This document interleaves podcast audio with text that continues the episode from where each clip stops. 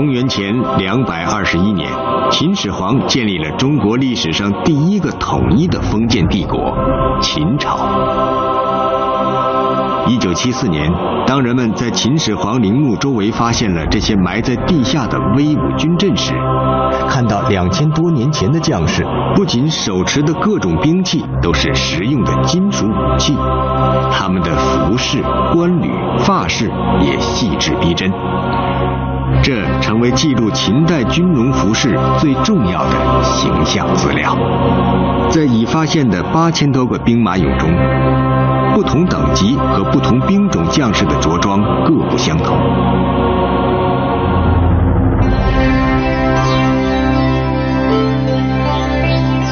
比如，高级将领穿双层长襦，下着长裤，脚蹬方口齐头翘尖履。头戴深紫色的荷冠，冠带在荷下打八字结，衣服外面披彩色鳞甲。中级军官有的穿长襦，外披胸甲，着长裤，裹护腿，头戴双板长冠。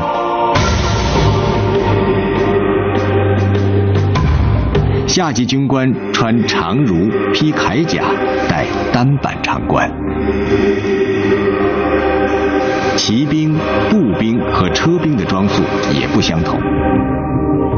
骑兵着胡服，外披齐腰短甲，头戴一种叫便的圆形小帽。步兵分重装步兵和轻装步兵。重装步兵一般穿长襦短裤。打绑腿，外披铠甲，有的头顶挽偏右的圆形发髻，有的在脑后竖板状扁形发髻，有的戴赤膊头。轻装步兵一般不披铠甲，只穿长襦短裤，腰束革带，手持弓弩、矛戈等兵器。战车上的御手都披铠甲，有的甲衣还有护脖子的方形颈甲，护双臂的臂甲，甚至还有护手甲。二十世纪的考古发现中，几乎每个朝代的铠甲都有实物出土。这些在地下沉睡了千百年的戎装，虽然不再是主人叱咤疆场的骄傲，但未曾被岁月消磨的厚重，仍能带我们重返古战场，领略金戈铁马、刀光剑影的英雄豪迈。今天的艺术家往往用夸张的方式再现古人形象。戏剧里和舞台上的男女将帅头上一般都插着两根彩色的长翎。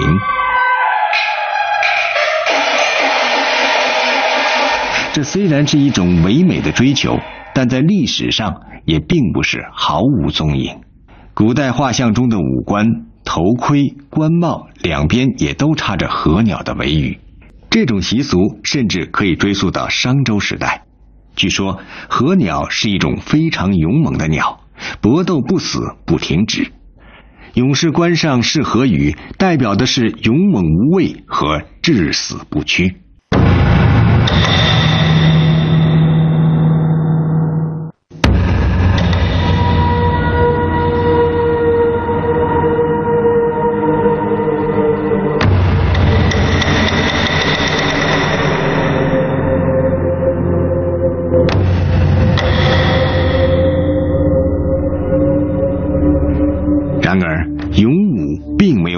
始皇的帝业长久，仅仅十五年，秦朝就在一个喜欢戴竹皮帽的亭长发动的征战中灭亡了。这位亭长就是汉朝的第一位皇帝汉高祖刘邦。初期，除了刘邦当亭长时自制的竹皮冠成为皇帝专用冠，而一般人不得戴外，对服饰没有什么特殊的禁令。直到西汉中期，朝廷才按儒家的学说对服饰进行了规范。深衣式的长袍成为朝服，当时规定朝服的颜色要随四季而变化，春天穿青色，夏天穿赤色，秋天穿黄色，冬天穿皂色。可能由于太繁琐，后来简化成上朝时只穿皂色袍了。汉代的深衣多大袖，宽大的袖身妹和往上收的袖口区组成深衣大袖的弧状，据说是效仿牛的颈项下有垂弧之形设计的，也有君子比德的含义。袍里面一般衬单衣。下穿肥裆大裤，大裤内还有小裤。我们国家最完整的一套官服制，就是从汉代开始的。在官服制里面最重要的呢是官，当然它也有服装也起一定作用，但是这官在当时是很重要。当时的官服制里的官规定很严格，什么样的人、什么样地位的人戴什么样的官。官在汉代是区分等级地位的标志之一。古时官直接罩在发髻上，而汉代是先以金泽包头。在汉代的冠和以前的冠有什么不一样呢？以前的冠就是戴在头发上，我们叫束发的，就把发要束住。因为以前大家知道是不不理发的，头发很长了，就用冠给它束住。那这种嗯就是功能呢，是冠这个主要功能。所以说以前呢。都以这种功能为主，就是束发功能。可是到了汉代呢，因为它形成了一种关节的这种表现了，它不是以束发为主要功能了。它束发用什么？先戴上巾，把头发束好，再把冠呢戴到巾上面。这是汉代的一种特别的戴法，这样使你这个冠呢更加一个是美观，不和头发直接接触；第二个呢，它不同的形态更多。汉代的冠据说有十六种以上：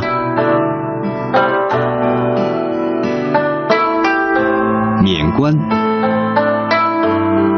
长冠、伪帽冠，是皇帝、公侯、卿大夫、祭祀时戴的；通天关、远游关、高山关。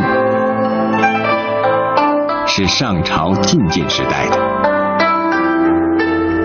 文儒之人戴进贤冠，乐舞之人戴方山冠、术士冠。这种冠叫谢豸冠，是执法者戴的。谢豸是一种只有一只脚的动物，取其形状为冠，表示能分取直。这种冠叫樊哙冠。据说，在刘邦打天下时，樊哙陪刘邦赴项羽设的鸿门宴，其中樊哙听到项羽要杀刘邦，忙撕破衣服裹住手中的盾牌，戴在头上，闯进宫中保护刘邦。刘邦当朝后，专门创制这种冠饰，命名为樊哙冠，赐给殿门卫士戴。如同男子的冠一样。汉代女子的发饰也异彩纷呈，在脑后挽一个圆髻，称为同心髻；将长发拢在身后，尾部打个结，称垂云髻。有的髻下还留着燕尾样的辫梢或丝带，称分梢髻。另外还有神仙髻、迎春髻。凌云髻、望仙髻、参鸾髻等，汉代信仰神仙，这些发饰的名称也有仙境的意味。古时对皇室和贵族女子的服饰也有明文规定，比如在随同君王、诸侯等祭祀时，要穿画着五彩鸟纹的灰衣；举行养蚕采桑仪式时，要穿颜色像桑叶一样的居服。会见宾客时穿白色的展衣，居家穿黑色的参衣，而且女服都要上下连体，表示感情专一。马王堆汉墓出土了大量汉代女服的实物。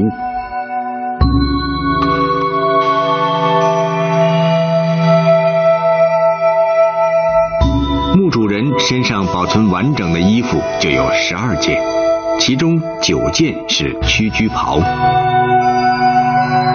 帛画上的老妇人穿着绕襟的绣花深衣，宽大的袖子几乎拖到地面；身后的侍女也着大袖深衣，但衣有色彩却没有纹饰。陪伴墓主人的这些女俑也穿屈居深衣，衣上有彩绣花纹，但袖子却不大。各种式样的屈居深衣都有一个共同特点，就是衣襟缠绕下身，形成一种紧身的裙。据说这样可以不致因内衣不完善而出现不雅。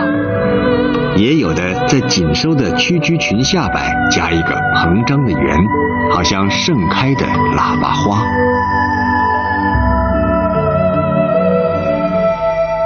汉代上层女子的服饰讲究造型美观，更讲究用料华贵。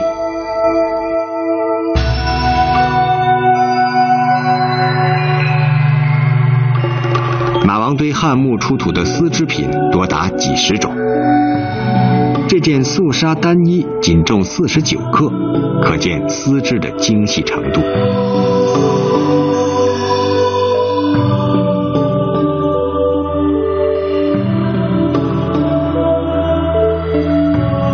在墓主人的衣服中还有几件对襟直裾的深衣，这就是后来在汉末很流行的直裾袍。说汉宫内的嫔妃原来都穿无裆裤，皇后担心皇帝抵御不了太多的诱惑，就以保重龙体为名，要求宫女全部穿上有裆的裤子，并在前后用带系住。有裆裤流行后，缠紧下身的屈居袍就显得过于拖沓，于是直居袍应运而生了。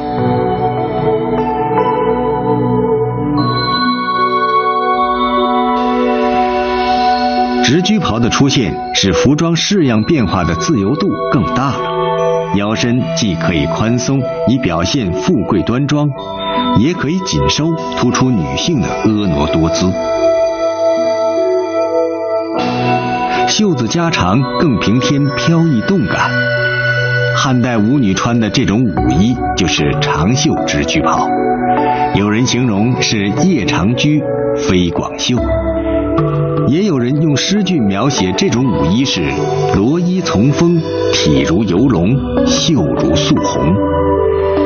我们从现代戏剧中的水袖和舞蹈中的长绸舞，仍能看到那时服饰的风采。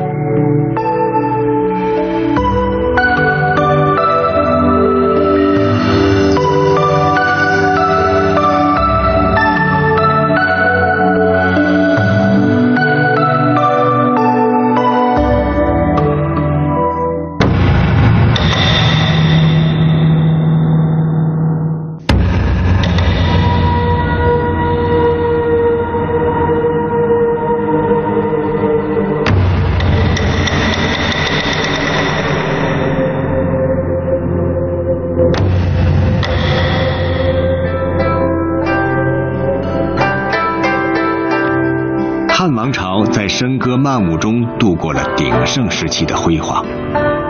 随着皇权旁落，中国内部分崩离析，出现了三国鼎立、两晋争权。周边游牧民族也趁虚而入，在中原地区先后建立了十多个小政权，形成南北朝的对峙。这就是公元三世纪到六世纪的魏晋南北朝时期。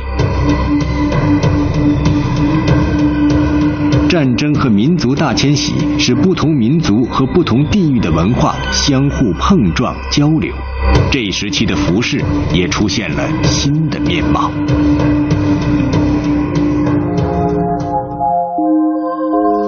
来自西方的佛教给战乱中的中国人带来了心灵的慰藉，也带来了新的审美观。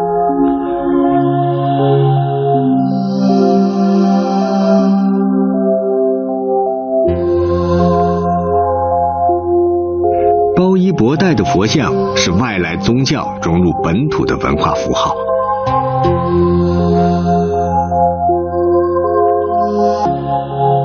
曹衣出水的佛像，则是中国服饰文化吸收了西域的审美元素。道教也在这一时期盛行。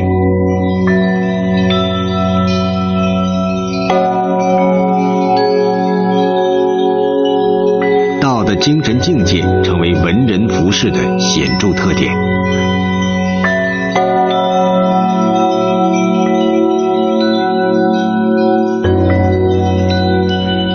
魏晋时期有七个文人以崇尚虚无、任情不羁而享有盛名，在南京的西善桥下留下了表现他们生活的画像砖。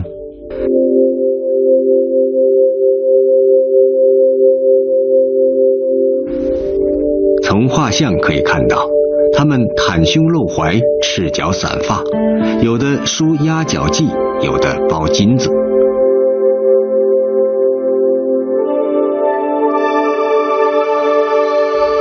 压脚一般是婢女或未成年女子的发饰，而金子也是地位低下或贫贱者所用的。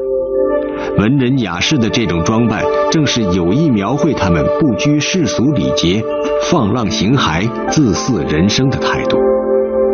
值得注意的是，他们穿的衣服既不是西汉以前的深衣，也不是东汉以后的袍子。当时文献记载，这种服装叫衫子。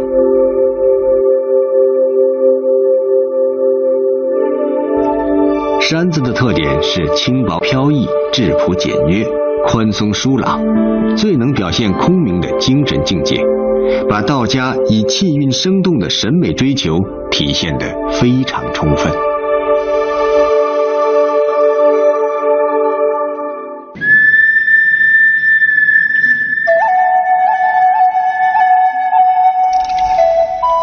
对于逐水草而居的游牧民族来说，入主中原后，几乎都醉心于高官博带式的汉族章服制度。北魏孝文帝这位来自北方草原的鲜卑族首领，在初建政权后就穿起汉族华贵的服装，并颁令用汉族的官服制度更换胡服，以体现权贵尊威和等级秩序。而实用功能比汉族服饰优越的胡服，在向汉族劳动阶层转移的同时，也对南朝汉族统治者的服饰文化产生了影响。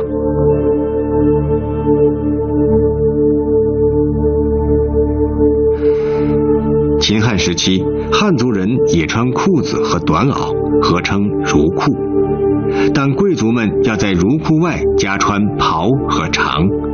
只有骑士、仆役和从事劳动的人才能直接把裤子露在外面。有身份的人如果只穿短上衣和裤子外出的话，会被视为一种耻辱。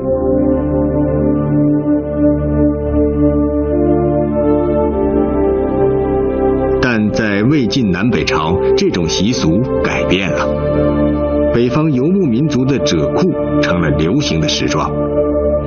褶是指短身大袖的袍子，裤有大口和小口，大口裤最时髦。这种服饰既保留了行动方便的特点，又体现了包衣博带的风度。当时南北朝的上层社会男女都穿广袖褶衣、大口裤，脚蹬有药的靴子。两裆原是北方少数民族的铠甲。前面一片挡胸，后面一片挡背。入主中原后，两裆也成了平常穿的衣服，也就是前后两片衣襟，没有袖子，后世称为背心或坎肩儿。起初，妇女把两裆穿在里面，并在上面彩绣装饰，后来穿在交领衣衫外面。现在我们不叫两档了，叫马甲了。或者叫背心，背心也是一也是两档的意思啊。背心一个背一个心，两档也是一个背一个心。最早的这个呃叫两档的时候啊，连这里都是带子，这都不缝在一起的，这里也是两根带子给它挂在一起的。现在这种衣服在山西农村里还有人穿，就是两块，这两根棍儿，这儿呢也是一绑，有的时候先进的人拿个扣这么一扣，但这种衣服就说的实用性特别强，所以说中国的这个呃两个衣服是两种衣服是流传时间最长的，外衣是深衣，内衣就是这个两档，再加上一个贴身衣是什么呢？肚兜。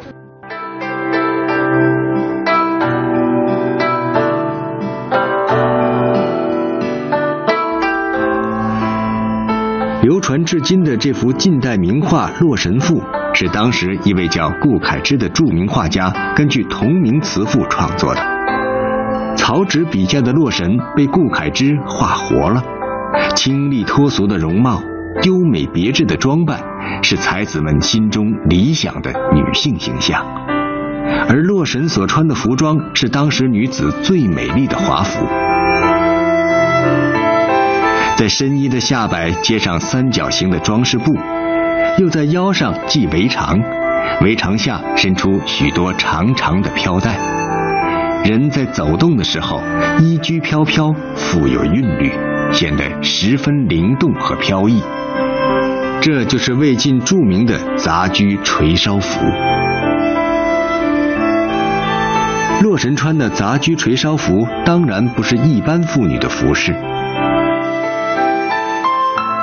魏晋女子常穿的是这种衫裙，紧身合体、袖筒宽大的衣衫，配上折剪很多、下摆宽松的曳地长裙，依然显得俊俏潇洒。当时女子的发饰追求微斜偏侧的妖媚之美，有的在头顶上梳十字形大髻，称十字髻。有的梳成各种发环，做凌空摇曳之状，称灵蛇髻、飞天髻。殷实家境的女子在发髻上戴丰盛的首饰，即使贫寒人家的女子，也要插些鲜花簪子，增添女性的魅力。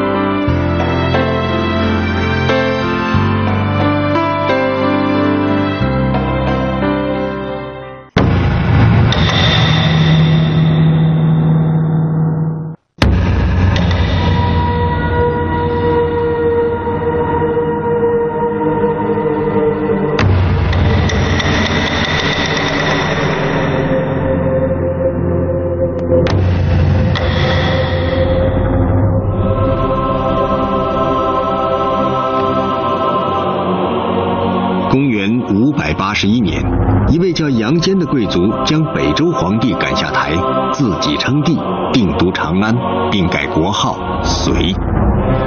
接着，他率军征伐其他小王朝，最终结束了魏晋以来近三百年军阀混战、南北分裂的状态，又一次统一了中国。虽然隋朝只存在了三十八年。但国家的统一和对外交流的扩展，使社会出现了经济和文化的复苏。在敦煌三百九十窟的壁画中，描绘了身穿隋代装束的人物形象。他们穿小袖衣、长裙，贵族女子则穿大袖衣。大袖衣外又加了一件像披风一样的小袖衣。小袖衣原本是西北地区少数民族的服装款式，由于比较实用，南北朝时在劳动阶层很流行。而此时的贵族妇女将披风式小袖衣加在大袖衣外，成为时尚风气。隋代女子还流行穿半臂仙裙。即将短袖的衣服套在长袖衣服外面，有十二道折剪的长裙束在胸乳之上。这种高腰的裙子称十二破裙，又称仙裙，下摆很大，配上贴紧身体的小袖衣和色彩斑斓的半臂，体现了女子的窈窕秀丽。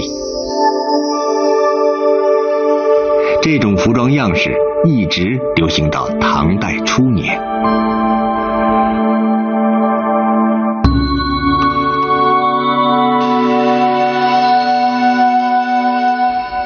衣冠是人世间最美的风景。这在中国进入大唐盛世后体现得更加充分